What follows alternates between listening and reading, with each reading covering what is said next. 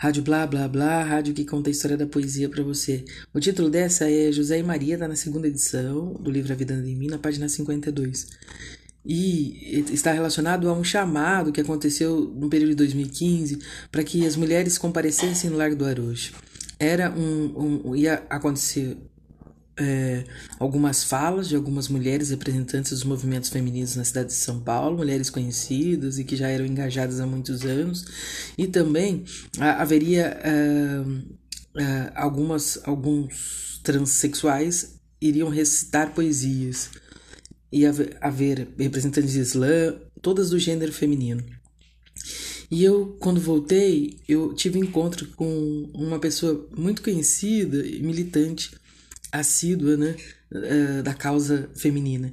E aí eu escrevi: Veio serpenteando como vem despretensioso o rio de sua nascente, transpondo obstáculos e cadeias de escarpas, e um dos lugares mais íngremes aos amontoados de pessoas que estavam adiante. Como um fio d'água, jorrava pequenas miragens, gerando refração na atmosfera até tornar-se cores imponentes, superando estorvos naturais até a distância de um tiro de pedra parecia proposital.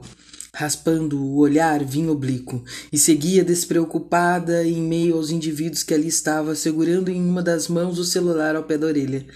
Esbaforida, caminhava e esguiava-se dos que talvez fossem objeto que atraíra até aquele local.